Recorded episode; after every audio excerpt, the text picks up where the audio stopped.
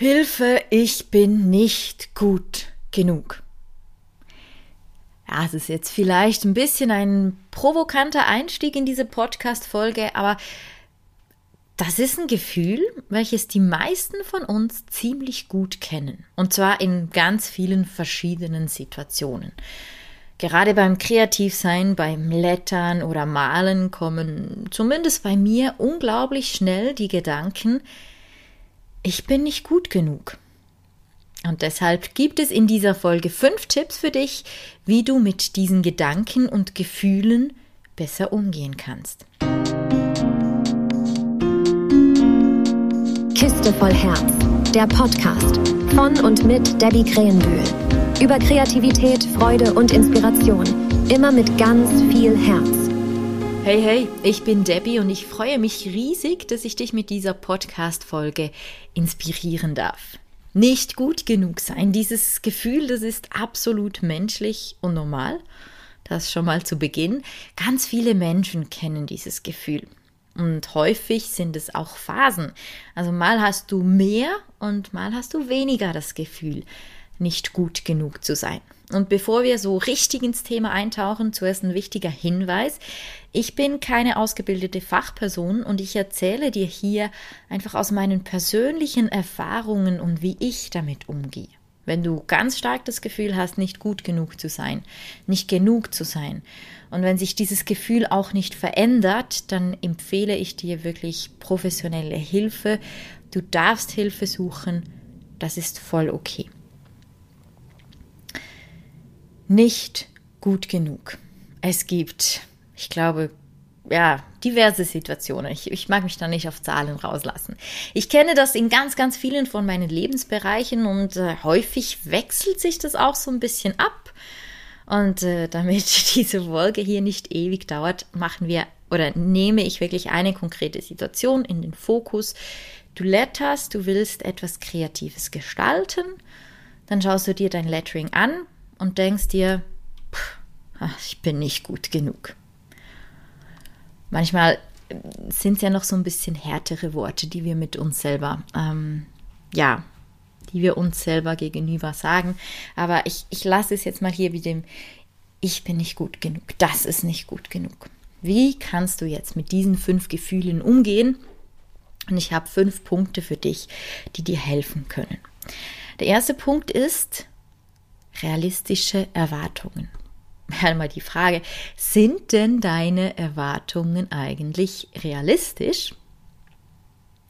Ich merke an meinen Kursen immer wieder, dass die TeilnehmerInnen sehr, sehr große Erwartungen an sich selbst haben. Ich meine, schließlich haben wir doch schon unser ganzes Leben mit Buchstaben zu tun, also kann dieses Lettering und eben das Gestalten von Buchstaben doch gar nicht so schwierig sein. Aber beim Lettern musst du alles vergessen, was du jemals in der Schule übers Schreiben gelernt hast. Ich vergleiche Lettering deshalb gerne so ein bisschen mit Autofahren. wenn du dich das erste Mal hinter Steuer setzt, dann hast du wahrscheinlich nicht das Gefühl gehabt, dass du das jetzt perfekt können musst. Oder, äh, keine Ahnung, wenn du einen Marathon laufen willst, dann hat wahrscheinlich auch niemand das Gefühl, dass du gleich beim ersten Training diese 40 Kilometer locker rennst. Also überleg dir mal, wie realistisch sind denn deine Erwartungen? Wenn ich nie Sport mache, dann kann ich doch nicht erwarten, einfach so einen Marathon zu rennen. Also, und den auch wirklich zu schaffen. Oder irgendwie, ich bin 1,65 Meter groß und ich habe auch nicht das Gefühl, dass ich an den obersten Teil vom Schrank ähm, ohne Hilfe komme, weil das einfach nicht realistisch ist. Ich bin zu klein, ich brauche irgendeinen so Höcker zum Draufstehen. Und dann klappt das schon. Aber ohne Hilfe wäre das nicht realistisch. Und manchmal ist es fies und es kann auch wehtun, ich weiß, wenn wir merken, dass wir völlig unrealistische Erwartungen haben oder hatten. Sei es beim Lettern, sei es in sonst einer Situation, wir sind Menschen. Und wir Menschen, wir dürfen Fehler machen, wir sind nicht perfekt und es ist voll okay, wenn auch unsere Letterings nicht perfekt sind. weil sonst könnten wir sie ja sowieso gleich vom PC ausdrucken und müssten sie gar nicht mehr von Hand machen. Also schau dir gut an, sind meine Erwartungen denn realistisch oder habe ich vielleicht ein bisschen zu hohe Erwartungen an mich und an das, was ich tue? Der zweite Tipp sind die Erfolge, beziehungsweise dass du deine Erfolge feierst. Ich finde diesen Punkt gleichzeitig so wichtig und extrem schwierig. Ähm, also ich persönlich neige dazu, dass alles, was ich kann, was irgendwie läuft, das, ja, das, das nehme ich so als selbstverständlich an. Das ist ja, ist ja nichts, kein Problem. Also äh, ja, was, was will ich jetzt da? Aber dabei täte genau das eben gut, wenn wir unsere Erfolge feiern, wenn wir das feiern, was wir können. Das Negative, das bleibt grundsätzlich so viel besser in Erinnerung und wir Menschen sind auch sehr, sehr, sehr vergesslich. Also aufschreiben ist deshalb wichtig beim Feiern deiner Erfolge.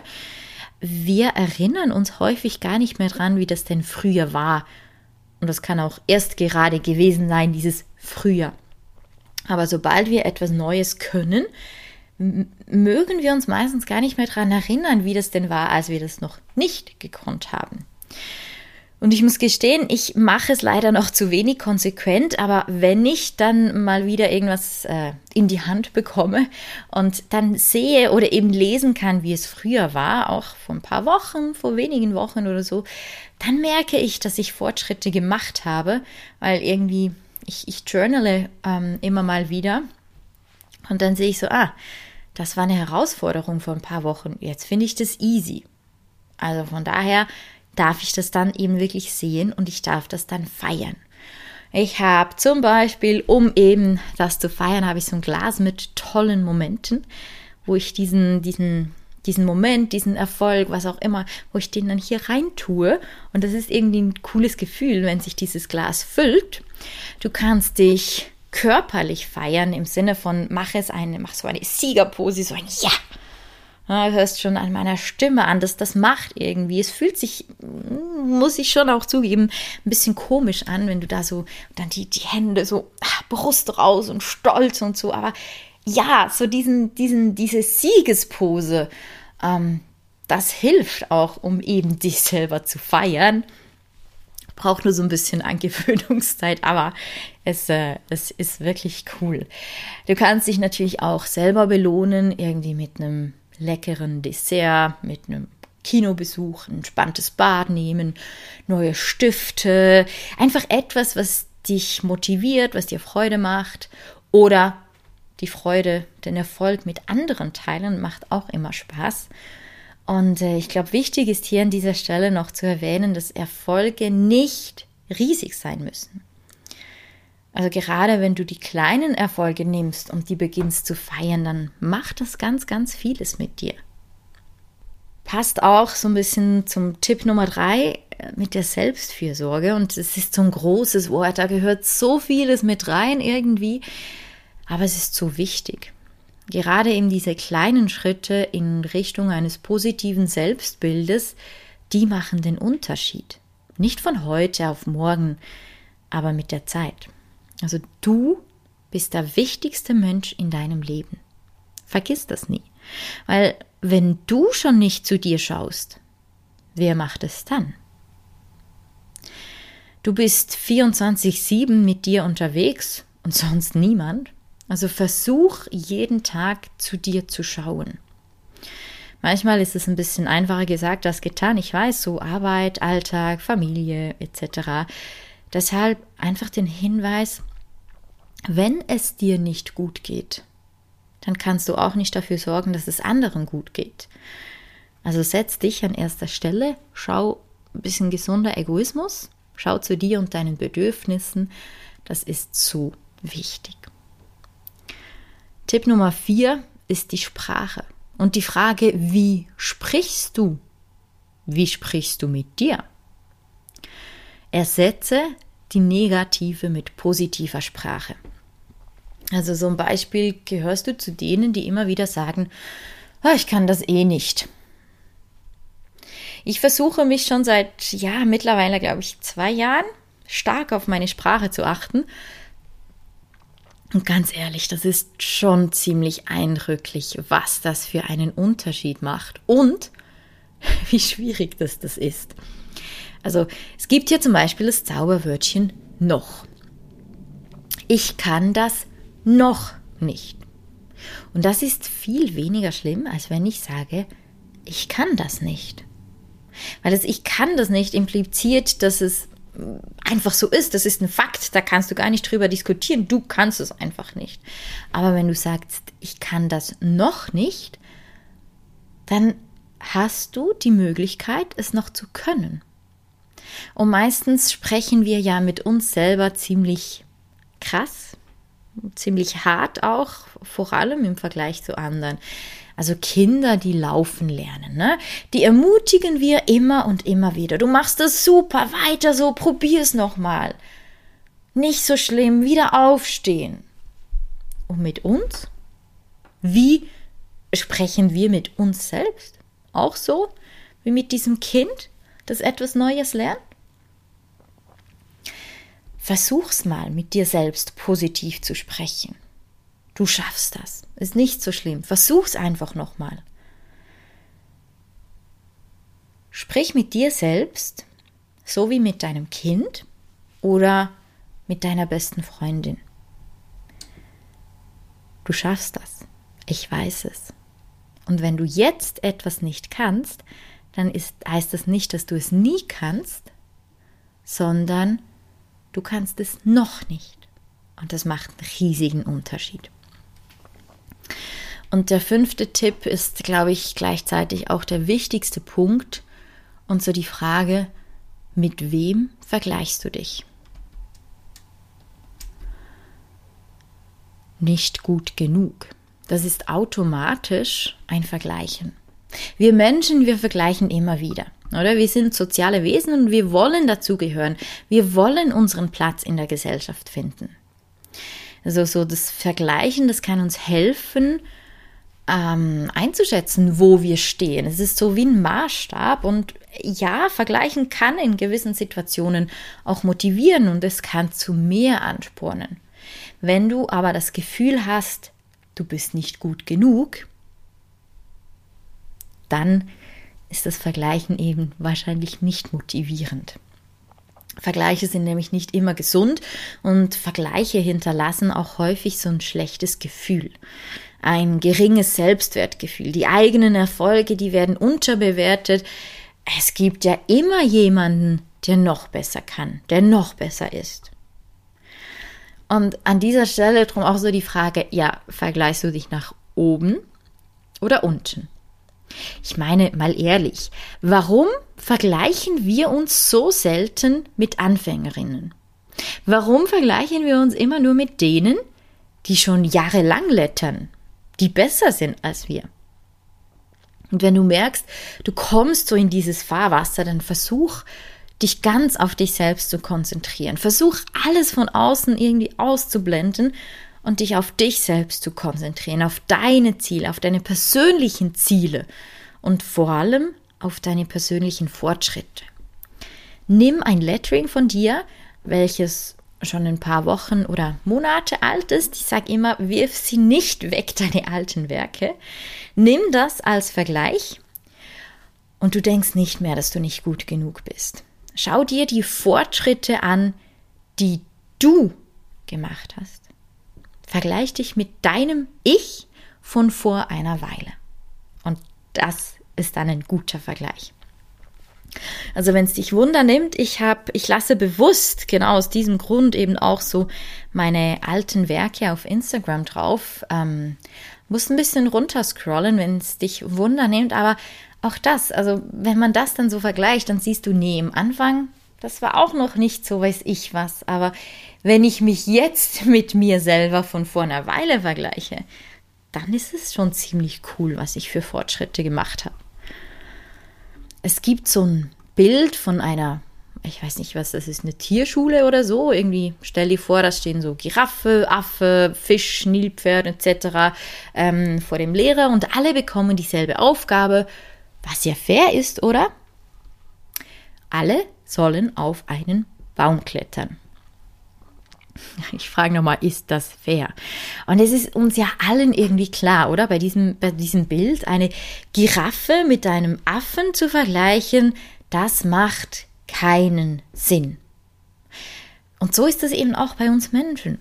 Wir wissen nicht, was bei anderen dahinter steckt. Wir wissen nicht, wie viel Zeit und Energie jemand anderes investiert oder investieren kann, weil all unsere Lebensumstände sind anders. Und es könnte sein, dass wir uns da mit oder dass wir da eine Giraffe und einen Affen vergleichen. Und auch wenn es ein ähnliches Wort ist, nur drei Buchstaben mehr oder weniger ist ja nicht viel, ist es eben doch ein mega großer Unterschied. Und deshalb ist es wirklich so, so, so, so, so, so, so wichtig. Vergleiche dich nur mit dir selbst, mit dir und deinem Ich von vor einiger Zeit. Es ist wichtig beim Lettern, es ist wichtig auch sonst im Leben in ganz, ganz vielen Situationen, wo du eben das Gefühl hast, ich bin nicht gut genug. Und an dieser Stelle deshalb nochmal eine kurze Zusammenfassung der fünf Tipps. Was kannst du tun, wenn du mal wieder das Gefühl hast, du bist nicht gut genug? Erstens, frag dich, sind meine Erwartungen realistisch? Und wenn nicht, dann mach sie realistisch natürlich. Punkt 2, feiere deine Erfolge. Punkt 3, Thema Selbstfürsorge. Schau zu dir, mach etwas, was dir gut tut. Punkt 4, wie sprichst du? Also ersetze negative mit positiver und ermutigender Sprache. Und Punkt 5, die Frage, mit wem vergleichst du dich? Und die Antwort ist eindeutig immer nur mit dir selbst. Und abschließend will ich an dieser Stelle sagen, es ist okay. Es ist völlig okay, wenn du mal das Gefühl hast, du bist nicht gut genug. Die wichtige Frage ist dann einfach, was machst du damit? Verkriechst du dich und versauerst du in diesem nicht genug sein? Ähm, nimmst du die Decke über den Kopf und keine Ahnung, machst nichts mehr? Oder machst du was dagegen? Weil wir sind alle mächtig, wir können alle etwas tun. Wir sind nicht machtlos bei so vielen Sachen, sondern wir können uns für oder gegen etwas entscheiden und etwas tun. Und gerade wenn es ums Lettering geht, helfe ich dir sehr, sehr gerne, wenn du das Gefühl hast, du bist nicht gut genug. Manchmal braucht es nämlich nur die richtigen Hinweise und Tipps und Tricks, was du wie verbessern kannst. Und es sieht schon viel, viel toller aus. Wenn du da Lust drauf hast, bist du sehr herzlich willkommen im Lettering Café. Da gibt es eben individuell auf dich zugeschnittene Tipps. Ich beantworte deine Fragen, die du hast. Auch hier den Link packe ich dir in die Show Notes und ich freue mich natürlich, wenn wir dann oder wenn wir uns dann im Lettering Café oder sonst wo mal persönlich hören, sehen, lesen. Ja, und natürlich hören in zwei Wochen wieder. Hab bis dann eine wunderbare Zeit.